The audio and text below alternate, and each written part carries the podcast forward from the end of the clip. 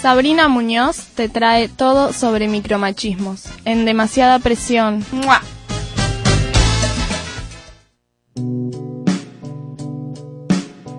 Bueno, eh, en esta oportunidad vamos a hablar acerca del porno, de la pornografía que muchas veces es machista. Y bueno, yo le pregunto a ustedes y también a todos los oyentes, ¿ustedes dónde y cómo aprendieron a garchar, a coger? Les pregunto. Qué buena pregunta, ¿eh? ¿No? Yo creo que aprendí primero a masturbarme y después a coger. Claro. Sí. O más, más que mirar porno, yo creo que más de la experiencia. No fui desde un principio a mirar porno. Claro, como la experiencia, o sea, la cuestión de explorar tu propio cuerpo. Claro, yo empecé igual que ella, como empezando a conocerme a mí y ver cómo reaccionaba mi cuerpo a estímulos que yo me generaba y bueno, después a incluir al otro. eh, Dentro del acto sexual. claro. Yo la primera vez que vi porno eh, no me gustó. ¿No? No, era muy falocéntrico y me... Tal me- cual. Me impactó. Capaz que era muy chica, pero bueno. Ese es el punto, que la pornografía muchas veces, por no decir siempre, es falocéntrica y por supuesto también heteronormativa. Y creo que eh, muchas de nosotras eh, aprendimos, por ejemplo, también en la pornografía que muchas veces nos pasaba que estábamos mirando la televisión y que haciendo un zapping se veía quizás alguna escena, ¿no? sí, Tal sí, cual. Eh, o bueno, seguramente también nuestros padres, nuestros progenitores no nos dejaban ver eso, pero bueno, la cuestión acá es que el porno es predominantemente machista y además cuando no hay educación sexual, justamente lo que educa es el porno, que muchas veces, como decíamos, es falocéntrico y es accesible eh, desde un teléfono celular, desde una computadora, desde un televisor. Entonces, cuando falla el Estado, falla la educación, lo que ocurre es que eh, los jóvenes, las jóvenes también, eh, nos educamos a través de la pornografía. Eh, bueno, ustedes cuando miran porno, ¿qué es lo que notan? ¿Qué es lo que ven? Yo Ah, creo que, mm, además del falocentrismo, tiene mucho que ver con la sumisión de la mujer y cierto maltrato hacia la mujer que me ha pasado estar con chabones que, reproducen eso que sé que aprendieron de ahí, que aprendieron del porno, de cosas que vos decís, ¿por qué estás haciendo esto? ¿Viste? Sí, y reproducen lo que ven ahí y eso es como vos decías, lo utilizan como forma de aprender cuando en realidad hay, hay un montón de cosas distintas o quizás no sabes si a la otra persona le gusta esas cosas. Tal cual.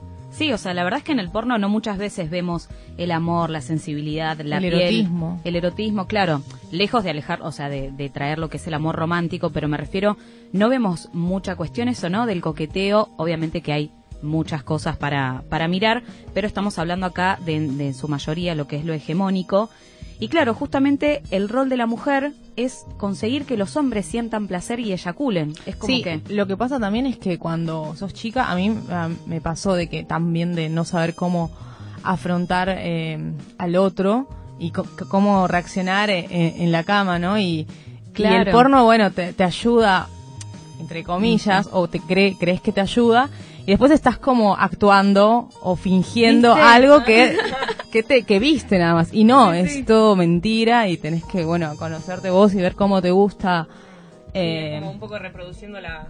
Es como un poco reproduciendo la máquina, ¿no? La máquina Claro, en la cual por eso- estamos inmersos. Vemos como orgasmos fingidos, múltiples a los gritos, como ponderando y agradeciendo la performance del otro o de la otra, ¿no? Pero bueno, en este caso estamos hablando más bien de eh, lo heteronormativo. Claro. Pero bueno, se ve muchas veces eso y también penetraciones invasivas, golpes, eso se ve muchísimo y justamente el hombre, nosotros que estamos en un en un contexto patriarcal, la mujer está colocada en un lugar de sumisión para complacer justamente el deseo de la otra persona. Claro, como si vos ya por el hecho de que el otro sienta placer, también vas a sentir placer vos. O sea, Claro. No tiene lógica, es como Sí, sí. de- O también- vos para, para el otro, no, no. Sí, y no hace mucho ahora, ¿no? Que la penetración no es lo que excita 100% a la mujer, sino el clítoris. Reivindicación al clítoris, por favor. Tal cual. Yo me di cuenta el otro día que, bueno, esto de que venimos hablando de que siempre la mujer dando placer al hombre,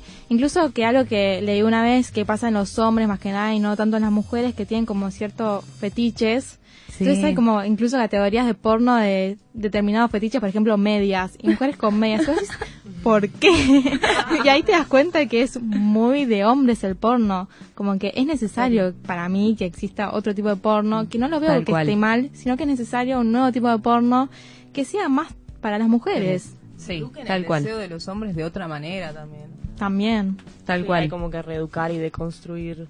Sí, sí, sí, porque eh, la pornografía está centrada más que nada en la fantasía masculina y la mujer es el objeto, el objeto encargado de cumplirlas. Y un punto importante eh, que me gustaría que conversemos es el tema de la violación.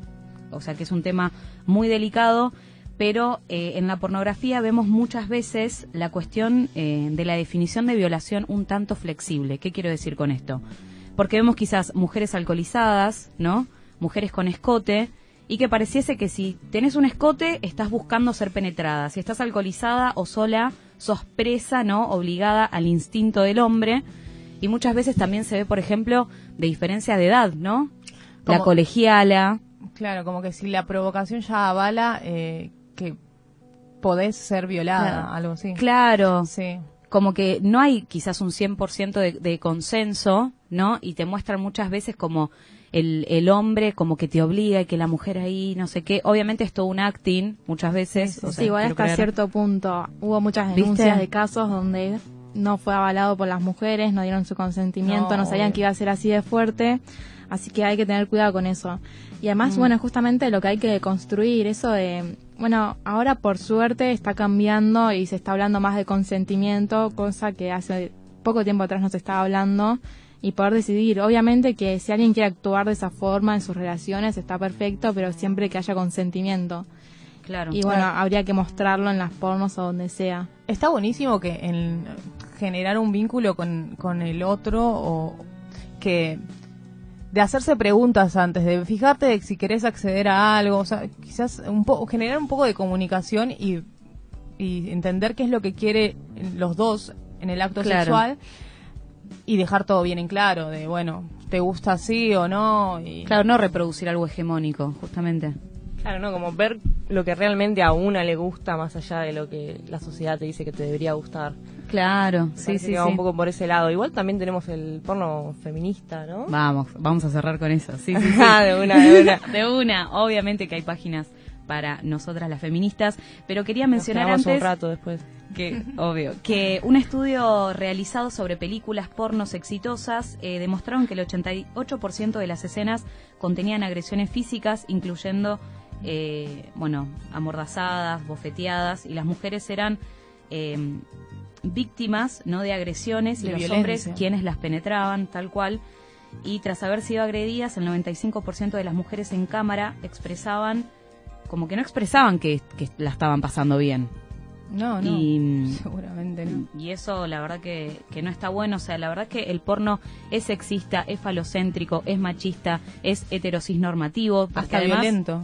Tal cual. Vemos en su mayoría hombres blancos, también hombres de, eh, de clase media. eh, y la mujer, bueno, no es objeto de deseo, sino el objeto que provoca ese deseo.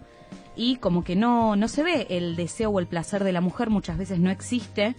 Y bueno, esto es importante, ¿no? Que lo debatamos, que lo pongamos en común entre, entre nosotras y entre todes, para, eh, porque no hace mucho también se habla de lo que es la liberación sexual, ¿no? Que nosotras podamos decidir sobre nuestros cuerpos, sobre esta idea, ¿no? De amor libre, de vivir nuestra sexualidad con total libertad, también el control de natalidad, cuándo ser madre, cuándo no serlo. Claro.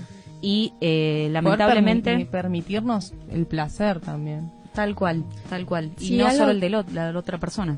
Algo que vos decías eh, en un principio de entender que el sexo no es solo penetración. Y creo que es algo que me encanta remarcarlo siempre Mal. porque es algo que sigue muy instaurado en la sociedad. Que hay Mal. otro tipo de tener relaciones. Y quizás a veces uno tiene relaciones, pero no hubo penetración. Y el otro te dice, Sí. entonces no, no cogiste. ¿Viste? Pero sí cogí. Solo que no hubo penetración. Existen otros tipos que incluso, a mi parecer, son mejores. Sí. Ah, sí, Claro, porque justamente las mujeres tenemos el punto G o como quieran de- denominarlo en el clítoris y quizás de, con la penetración no es tan fácil acceder. Entonces hay que descubrirnos, hay que encontrar otras formas de generar placer Claro. que no sean solamente las hegemónicas. Tal cual, sí, porque además diferentes estudios demuestran que para una mujer es muy difícil llegar a un orgasmo con la penetración, que una realmente llega con el clítoris y la mujer de por sí biológicamente siente más placer que el hombre porque el clítoris tiene muchos más estímulos que lo que es el glande, el pene. También habría que empezar a, a también deconstruir eh, el papel del hombre, ¿no? Porque el, el punto G en el hombre está en el ano y ¿cuántos hombres encontramos ¿Eh? que lo que lo pueden pueden decirlo sí, sí. fuerte y claro y sin vergüenza de que les gusta Claro. y, y- Como el, como el famoso, ¿cómo se llamaba? qué famoso. La faraona. Sí. Ah, sí, bueno. totalmente. Bueno, Necesitamos más faraonas que admitan. Sí, tal cual, tal cual. Más hombres abiertos. Pero bueno, la realidad lamentablemente en este momento donde falla la educación sexual integral, lo que termina educando es la pornografía. Por eso yo les pregunto, ¿podemos pedirle al porno que eduque? Yo creo que sí. Yo creo que sí, si se da un cambio en el porno, para mí sí.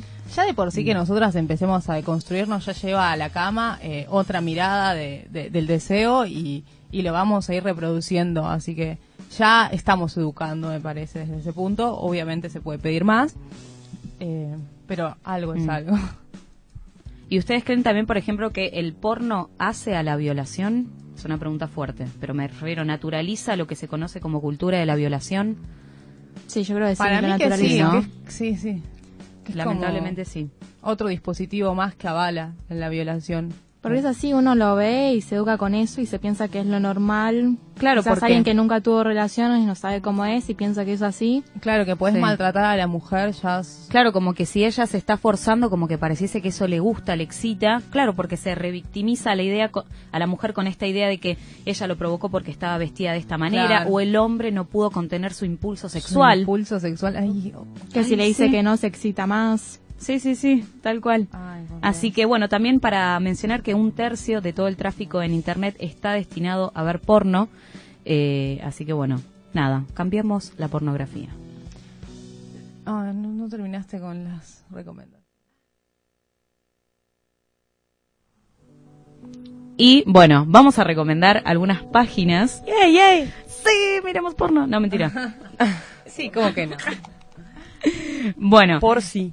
Por sí. Hay que hacer una aclaración de que lamentablemente el porno feminista eh, no, no es totalmente gratis, es bastante caro, pero bueno, al menos Sí. las opciones están. Eh, Igual algo gratis habías conseguido, ¿no? Sí, sí, gra- gratis ah, hay algo. Hay, hay un portal de, de Erika Las, no sé si la conocen, es una productora española que eh, lleva la bandera de- del placer al, al porno para las mujeres, para el erotismo también para el feminismo y tiene un portal que se llama Ex Confessions que eh, hay una sección que tiene es como una serie de episodios porno, mm, creo que no son todos ni siquiera heteronormados, o sea, hay Mm. bastante y hay un montón para ver ahí. Después hay otras páginas que la verdad yo no las consumo, pero bueno, a ver. ¿Están en Netflix esa? No, no. O sea, esta, la de Confessions, es gratuita, esta serie. Eh, la- hay una serie que es gratis y la, y la página en sí no cuesta 30 euros la membresía, pero podemos juntarnos y pagarlo todas. y- Hacemos una vaquita. Mal. Tal cual. que es eh, lo vamos a gozar. Después está XArt, que son eh, es otra página de escenas cercanas a las fantasías más masculinas convencionales, pero eh, desde otro lado. Ah, eso está bueno. Por otro lado tenemos a Four Chambers, que es pornografía de autor con una perspectiva un poco más original y excitante, donde Bex Ashley dirige el proyecto colaborativo. Y más que nada busca explotar el potencial estético y conceptual del sexo, el erotismo y, bueno, el cuerpo humano, ¿no? Muy bueno.